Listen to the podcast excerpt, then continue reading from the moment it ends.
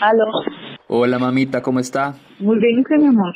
Bien. ¿Lista para contar su historia de aquella mala cita con mi papá? ¿Qué quiere que, que la vuelva a contar? Una vez más, pero esta vez va a quedar registrada para la historia. Ah. Bueno, ya vamos a empezar. Diego, ¿por qué está hablando como si estuviera en el podcast? Eh, porque yo soy Diego Barracuda y esto es No Sos Especial.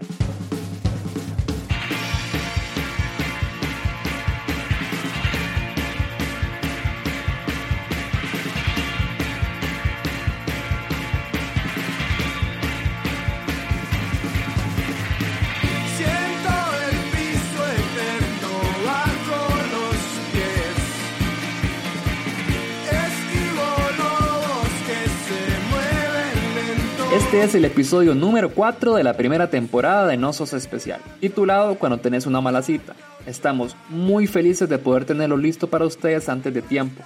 Para los que no saben, este podcast se publica cada dos semanas. Sin embargo, en los últimos días, entre todos los mensajes de apoyo y los reportes de escuchas que agradecemos un montón, varias personas se han ofrecido ser parte del equipo de Nosos Especial y ayudarnos a sacar esto más rápido. Y por eso dije estamos muy felices, porque a partir de este episodio tenemos una nueva integrante, Gloriana Sandoval, quien será la nueva productora oficial del podcast. Empezamos con la primera mala cita, una historia linda, simple y simbólica porque le pasó a mis papás. Esta historia sucedió dos años antes de que yo, el primer hijo de mis papás, naciera, en 1985. Época de permanentes, de hombreras y de chiqui chiqui.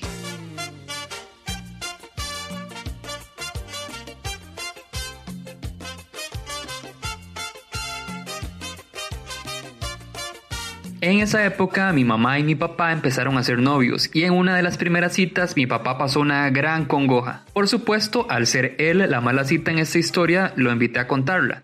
Lo primero que me dijo fue, Usted la narra a mí. le dije que sí, que yo podía narrar la historia, pero necesitaba que me contara todos los detalles, a lo que me dijo. Ahí que tiene memoria su mamá. Y bueno, terminé pidiéndole ayuda a ella. Bueno, esta historia va así. Ella es mi mamá. Y esta historia es una de esas que nos contaba a mis hermanas y a mí cuando estábamos pequeños. Tenía mucho tiempo de no volver a contarla, pero a mí nunca se me olvida.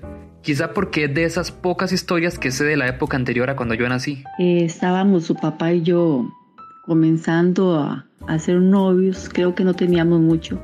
Y él me invitó a salir. En esa época se estaba inaugurando un, un restaurante, era la bomba en ese tiempo. Y su papá me invitó a comer eh, ahí. Bueno, nos fuimos un domingo, fuimos y nos sentamos en la mesa, hicimos el pedido y, y nos pusimos a comer. Entonces comieron, hablaron de la vida y todo eso que hablan los papás de uno antes de ser los papás de uno. Y ya a la hora de pagar, este, su papá se dio cuenta de que no andaba la billetera. Y entonces sí, qué torta, porque en esa época yo tampoco andaba dinero. Desde que recuerdo, mi mamá siempre ha trabajado y ha ganado su propia plata. Sin embargo, recordemos que esto pasó hace 32 años. Imagínese que pagar a la mujer, qué horror en esa época, ¿verdad? Entonces, Entonces mi papá se puso a pensar algo rápido para salvar la tanda y no pegar hueco con mi mamá. Tenía que buscar plata de la manera más rápida posible, pero ninguna solución era sencilla. y me dice, y ni modo, que dice usted aquí sentada mientras yo voy a conseguir plata o voy a buscar la billetera. La única manera de conseguir plata era devolverse hasta su casa y traer la billetera. Pero solo podía a pie y estaba como a 5 kilómetros del restaurante. Y yo ahí todo ese rato esperando. Mi mamá estaba súper acongojada. Como había dicho, el restaurante era el lugar de moda, estaba llena de gente. Muchos de ellos esperando de pie a que los que habían terminado de comer le dieran espacio. La gente se le quedaba viendo horrible y así por un largo rato. Pasó como media hora y mi mamá sabía que mínimo le faltaba esperar otra media hora más, porque la casa de mi papá no estaba cerca y andaba a pie. Pero en eso mi papá apareció, todo sudado el carrerón, desaliñado y por supuesto acongojado de haber dejado a mi mamá esperando. Para haber durado media hora tuvo que haber ido espantado, dijo mi mamá. Pero en realidad mi papá había sacado un plan B.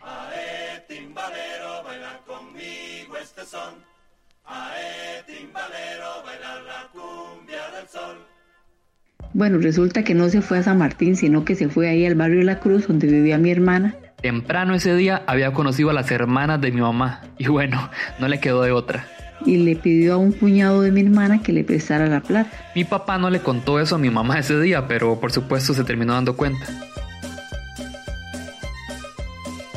No hay otra forma en la que pueda terminar esta historia más que agradeciéndole a mi mamá, no solo por contar la historia, sino también por haberle dejado pasar esa a mi papá. Porque si no, dos años después, quizá no habrían recibido el regalo especial de, el regalo no especial de mi nacimiento.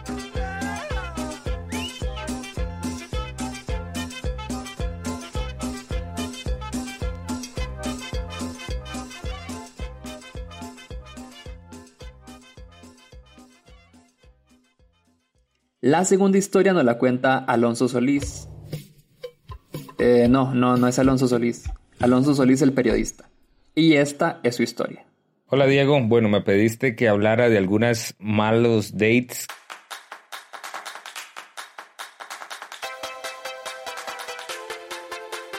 Hace mucho conozco a este tipo en una fiesta congeniamos, pasamos casi que toda la noche hablando, nunca nos habíamos visto, nos llevamos muy bien, nos dimos el teléfono. En ese entonces no había WhatsApp, entonces eh, las probabilidades de que uno fuera un intenso de hablar todo el día eran limitadas. Entonces nos hablábamos ahí con mensajitos de vez en cuando, nada muy intenso. Y pues congeniábamos, pues. Eh, tengo que admitir que fui yo el que insistí en que saliéramos, entonces quedamos un día en ir a comer a un restaurante. Me acuerdo que fuimos a comer sushi y nos vimos en el restaurante. Llegamos y fue la noche más espantosa de mi vida. El mae no se separó del teléfono nunca. Me volvió a ver a la cara o a los ojos por lo menos dos ocasiones nada más. Nunca, nunca me prestó atención y yo parecía imbécil hablando, tratando de hacer tema de conversación. Y el mae se levantó durante la velada al menos unas cuatro o cinco veces a hablar por teléfono con, alguien, entonces obviamente no hablaba en la mesa, sino que se levantaba y se iba. Y tras de eso ordenó básicamente todo lo que había en el menú. Entonces yo dije, pues el mae tiene hambre, todo bien. Eh, la intención era salir temprano porque el mae vivía largo, entonces tenía que tomar bus. Y su último bus era tipo 10 de la noche, una cosa así.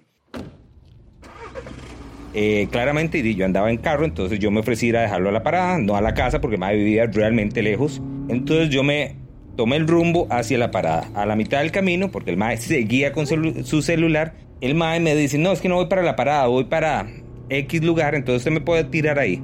Yo dije, sí, sí, cómo no, con tal de terminar esa noche, yo dije, sí, sí, yo lo voy y lo tiro y quedaba en camino. Entonces llegué a esta casa en San Pedro y me parqueo y sale un mae de la casa. Y este mae con el que yo andaba se baja, me dice gracias, o sea, ni siquiera un, un apretón de manos o un beso, un abrazo, nada, nada. Y me dice, mae, por casualidad tenés efectivo que me prestes, es que te quedé en traer algo y no ando efectivo. Entonces, tras de eso, le presté los únicos dos mil colones que tenía en efectivo y el mae se baja y abraza a este mae y se meten a la casa. Sea, básicamente yo lo llevé a, que se acostara con alguien más.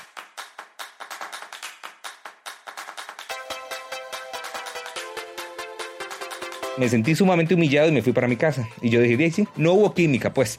Entonces cada quien sigue con su vida. Lo que pasa es que a los días el Mae me escribe nuevamente de que salgamos y que quiere ir al cine a ver esta cinta. Y yo dije, mira, Estoy solo como un perro. Vamos a darle una oportunidad. Tal vez lo malinterpreté. Tal vez el mae estaba como en un mal momento y si le caí bien, entonces vamos a ir. Entonces voy, nos vemos en el centro comercial. Recuerdo que era Multiplaza Curridabat. Compramos las entradas. Esta vez cada uno pagó por su entrada, lo cual ya era una mejora. Y nos vamos a la sala. Cuando estoy en la sala le digo, mira, voy a ir a comprarme algo de comer. ¿Querés algo? Y por supuesto pidió todo lo que había en el menú. Entonces yo dije, ok, ok, otra vez me toca pagar, pero no importa, nadie me tiene abriendo la boca. Mientras hacía la, la fila en la dulcería, con quien de por sí el mae ya no habíamos tenido nada de conversación porque por mensaje nos comportábamos súper bien y súper amigables y en persona el mae no hablaba, o sea, no hablaba. Eh, entonces yo estaba haciendo la fila en la boletería y era cuando estaba de moda Sex and the City y yo dije, ¿qué haría Carrie en mi situación? Porque como buen playo uno siempre se relaciona con uno de sus personajes y yo era Carrie porque pues era Carrie. Y yo dije, ¿qué haría Kerry en mi, situación? Y dije, don't get mad, get even. Entonces, agarré lo que quedaba otra vez de mi dignidad y yo dije, ni picha, este mae lo que quiere es venir al cine gratis y que yo lo vaya a dejar a su casa, porque tras de eso la tanda era como a las nueve y media de la noche, entonces era obligatorio que yo lo fuera a dejar a la choza, no era opcional. Y yo dije, fuck, estoy muy joven y muy pobre para ser sugar daddy de alguien. Así que agarré mis cosas y me fui.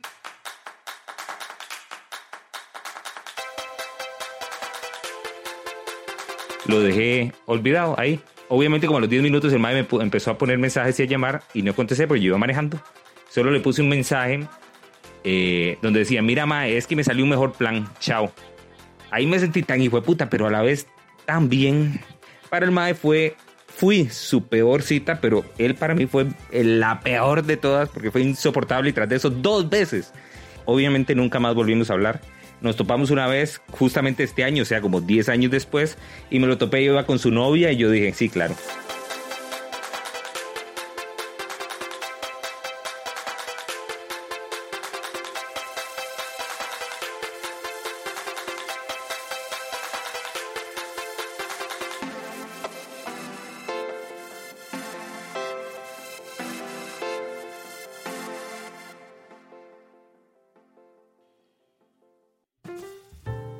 Recuerden que nos pueden encontrar en Facebook, en Twitter, raya abajo no especial, en Instagram, no especial y en YouTube.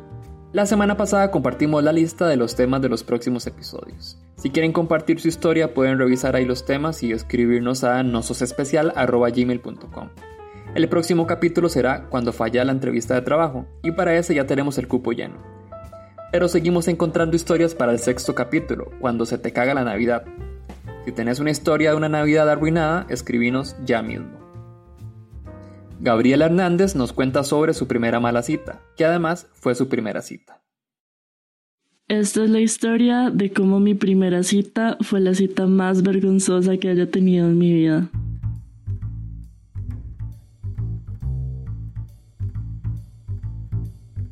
Decidí meterme a Facebook porque Radio Hit en ese momento tenía un concurso para unas entradas de un concierto que realmente no me acuerdo, por allá del 2013. Y más tarde me llegó una notificación de que otro muchacho había comentado y noté que en su foto salía con un afro bastante atractivo y en ese momento yo tenía una fijación por los afros súper rara, entonces decidí mandarle un friend request. Después de un par de horas de haberlos toqueado y mandarle esa solicitud de amistad, veo que me aceptó y paniqué un poco porque no me lo esperaba. Pero igual dije, bueno, lo más que puede pasar es que me elimine a las dos horas también. Pero después me escribió y me empezó a echar el cuento y de la nada como que las cosas empezaron a fluir bastante. Empezamos a compartirnos un montón de música, artículos de todo tipo, un montón de cosas que teníamos en común y entonces fue bastante interesante conocerlo. Finalmente llegó el día de la cita.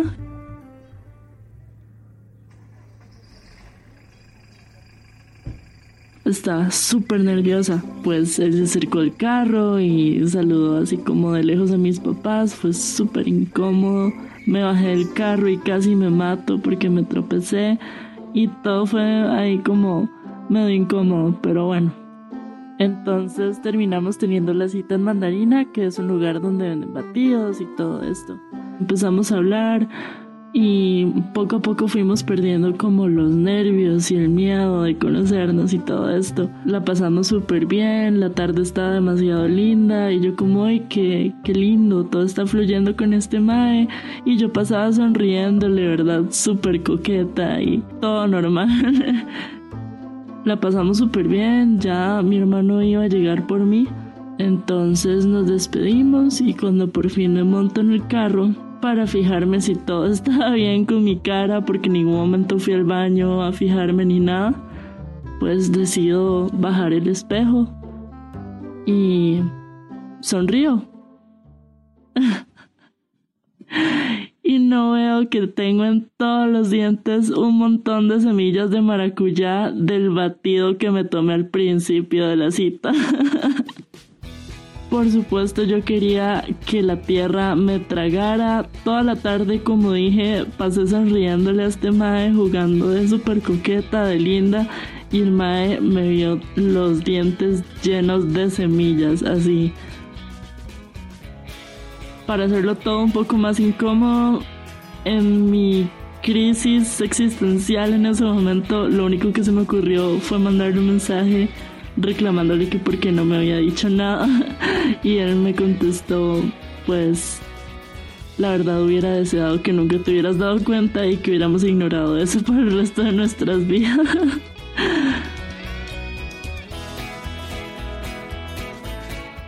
Lo gracioso es que a pesar de esta mala cita, él y yo terminamos siendo novios como por cuatro años. Entonces al final no le pareció ni tan malo, pero yo sentí que fue la peor cita de mi vida.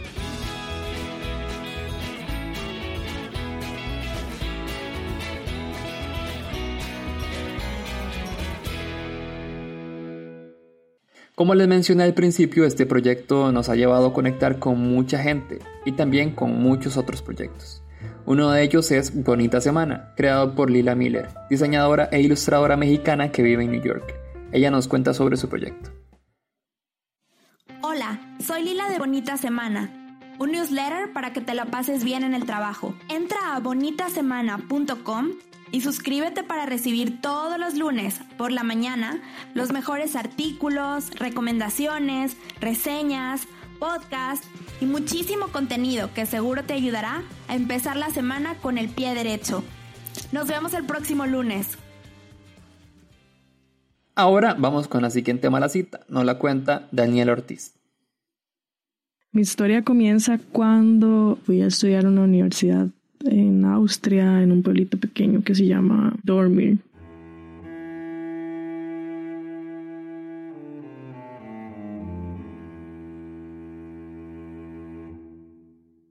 Desde el primer día vi como a un mae que me gustó demasiado. O sea, estoy chillada ahorita.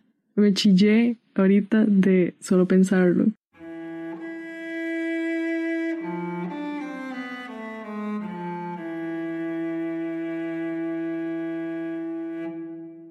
Y ya, como que de ahí, en una que otra fiesta, nos pegábamos los besillos y empezamos a salir como varias veces, hablábamos todo el tiempo, nos veíamos casi siempre, vacilábamos un montón, teníamos muchas cosas en común y todo bien.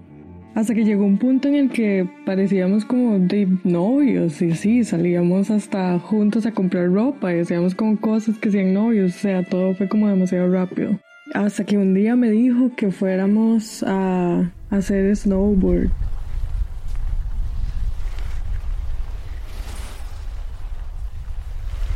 Me pareció genial que me invitara a hacer snowboard y que fuera como nuestra cita.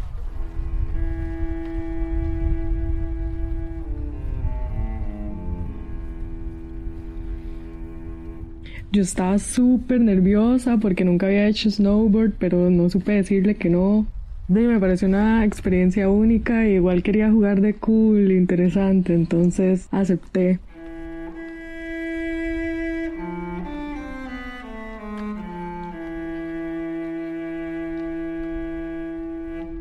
Todo me pareció muy extraño porque llegamos al punto donde nos íbamos a encontrar y estaba una muchacha y el novio de ella. No sé, yo pensaba que era una cita entre los dos y ya. Bueno, ya cuando estábamos ahí, yo lo intenté, ellos me trataron de ayudar porque ellos sí sabían, ya lo habían hecho varias veces antes, obviamente. Para mí era la primera vez en Europa viendo nieve y no sé, jugué de muy de experta y de muy extrema. Y, y me mandé. Eh, la vara salía carísima, había que rentar un montón de cosas, había que pagar por estar en, la pista. Y yo ni siquiera estuve en la pista, yo lo más que hice fue estar en el baby slope, ahí con los chiquitos de 3, 2, 5 años. Y, trataron de ayudarme al principio, como para que yo no me cayera. Y como que ellos trataron de enseñarme pero ya como que estaban perdiendo demasiado tiempo conmigo tratando de enseñarme a poder andar por mí misma, que ellos me dijeron como, ok, nos vamos, ellos se fueron como ya a la pista intermedio o avanzado y me dejaron sola en el baby slope Y en cuestión de segundos, yo nada más me mandé sola. Estaba demasiado asustada y no sé qué pasó, me caí. Y no sé, en ese momento así del miedo, lo que hice fue poner por instinto los, los dos brazos en el suelo y me quebré así las dos muñecas.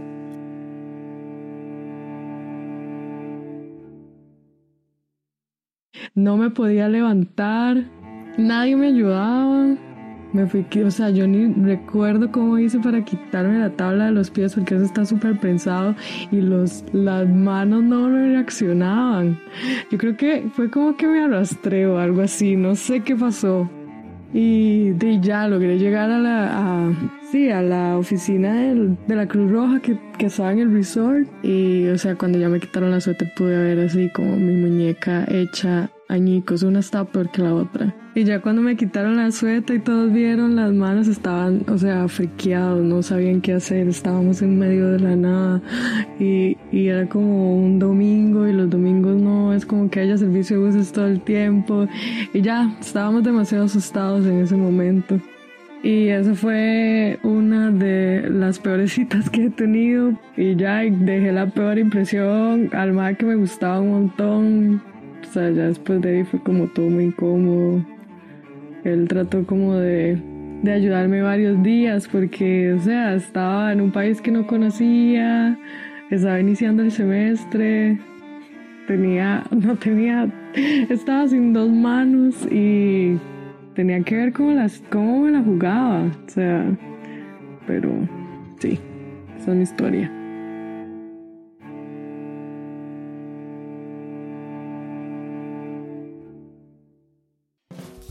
En cada episodio vamos a agradecer a la gente que retuiteó el episodio anterior. En el pasado episodio lo hicimos en los créditos, pero ahora vamos a hacer oficialmente una sección más del podcast. En este caso, muchas gracias a Sofía Suárez, Valeria León, Pau Sancho, Marco Montoya, José Peralta, Enau, Andrea Bravo, Carlos Murillo, Gaudi y Angie Navarro. Muchas gracias a todos, pero tampoco se crean muy especiales. A todos los que nos escuchan, recordamos que este proyecto sale adelante con el apoyo de ustedes. Ahorita nuestro objetivo es que más y más gente nos escuche, así que si les gustó este o los episodios anteriores, agradecemos que lo compartan con sus amigos y en redes sociales. La última mala cita nos la cuenta Esteban Álvarez, historia a la que también hay que devolverse un toque en el tiempo, a los 90. Los años 90 para mí fue, fue una época increíble.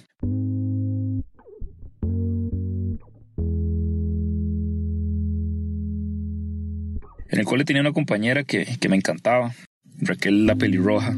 La madre y yo nos llevábamos bastante bien, éramos muy afines en muchas cosas, sobre todo en tema de, de la música.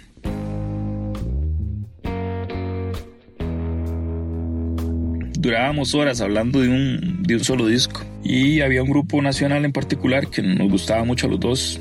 De un día me animé y la, y la invité a ir conmigo a un concierto, eh, un concierto que iba a ser en un bar de la calle La Amargura.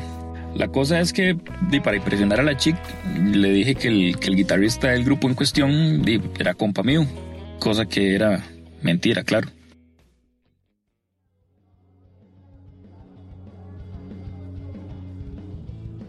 Eh, llega el día del concierto y yo pues colmado de ilusiones, no, y nos vamos, como era en un bar y nosotros sin cédula, llegamos hasta la entrada, no nos dejaron seguir entonces, de, mientras yo le rogaba al mono de seguridad que nos dejara pasar y le juraba y le perjuraba que íbamos a pasar tomando Fanta toda la noche, en eso me dice Raquel, vea, ahí viene su amigo, dígale que nos ayude a pasar. Y en eso veo que viene el famoso guitarrista del grupo nacional. Entonces yo me quedo así, solo, solo, solo me quedo pensando, ay mierda. ¿Qué ahora qué voy a hacer? Voy a pelar el culo de fijo.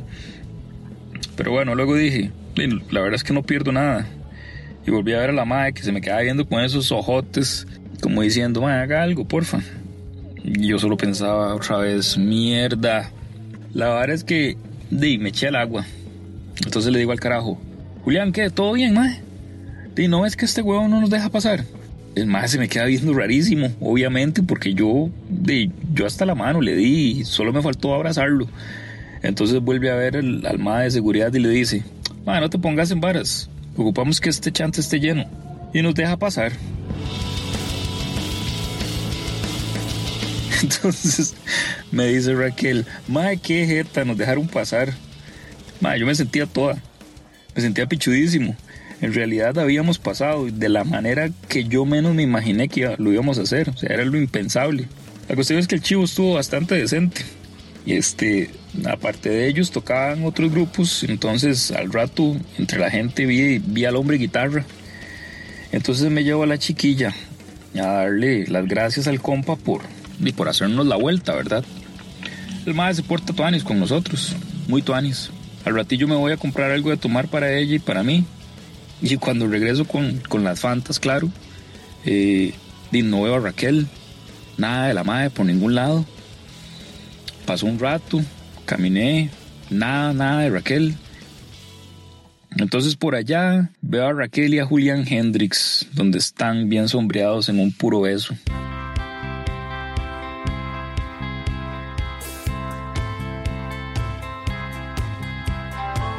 La verdad me bajonía bastante y, incluso pensé en ir a decirles algo, pero luego, luego me acordé que Raquel y yo en realidad pues no éramos nada, que iba a ser y todavía más el papel de, de imbécil.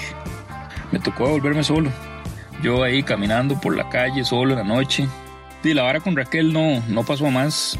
De hecho, no, no volvimos a salir y, y yo nunca, nunca le toqué el tema. Nunca me animé a tocarle el tema.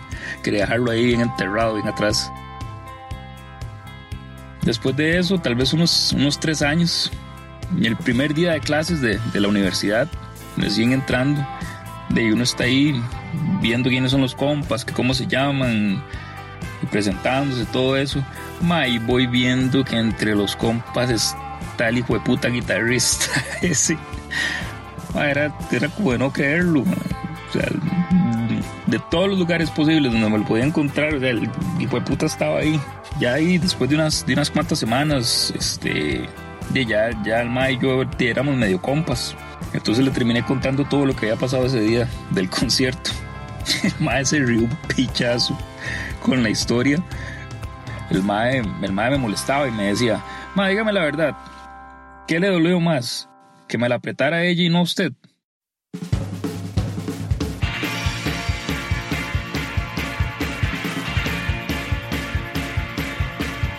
Ya ven que no importa la época ni no importa quién seas, cualquiera tiene y muy probablemente tendrá una mala cita. No sos el primero ni serás el último porque no sos especial.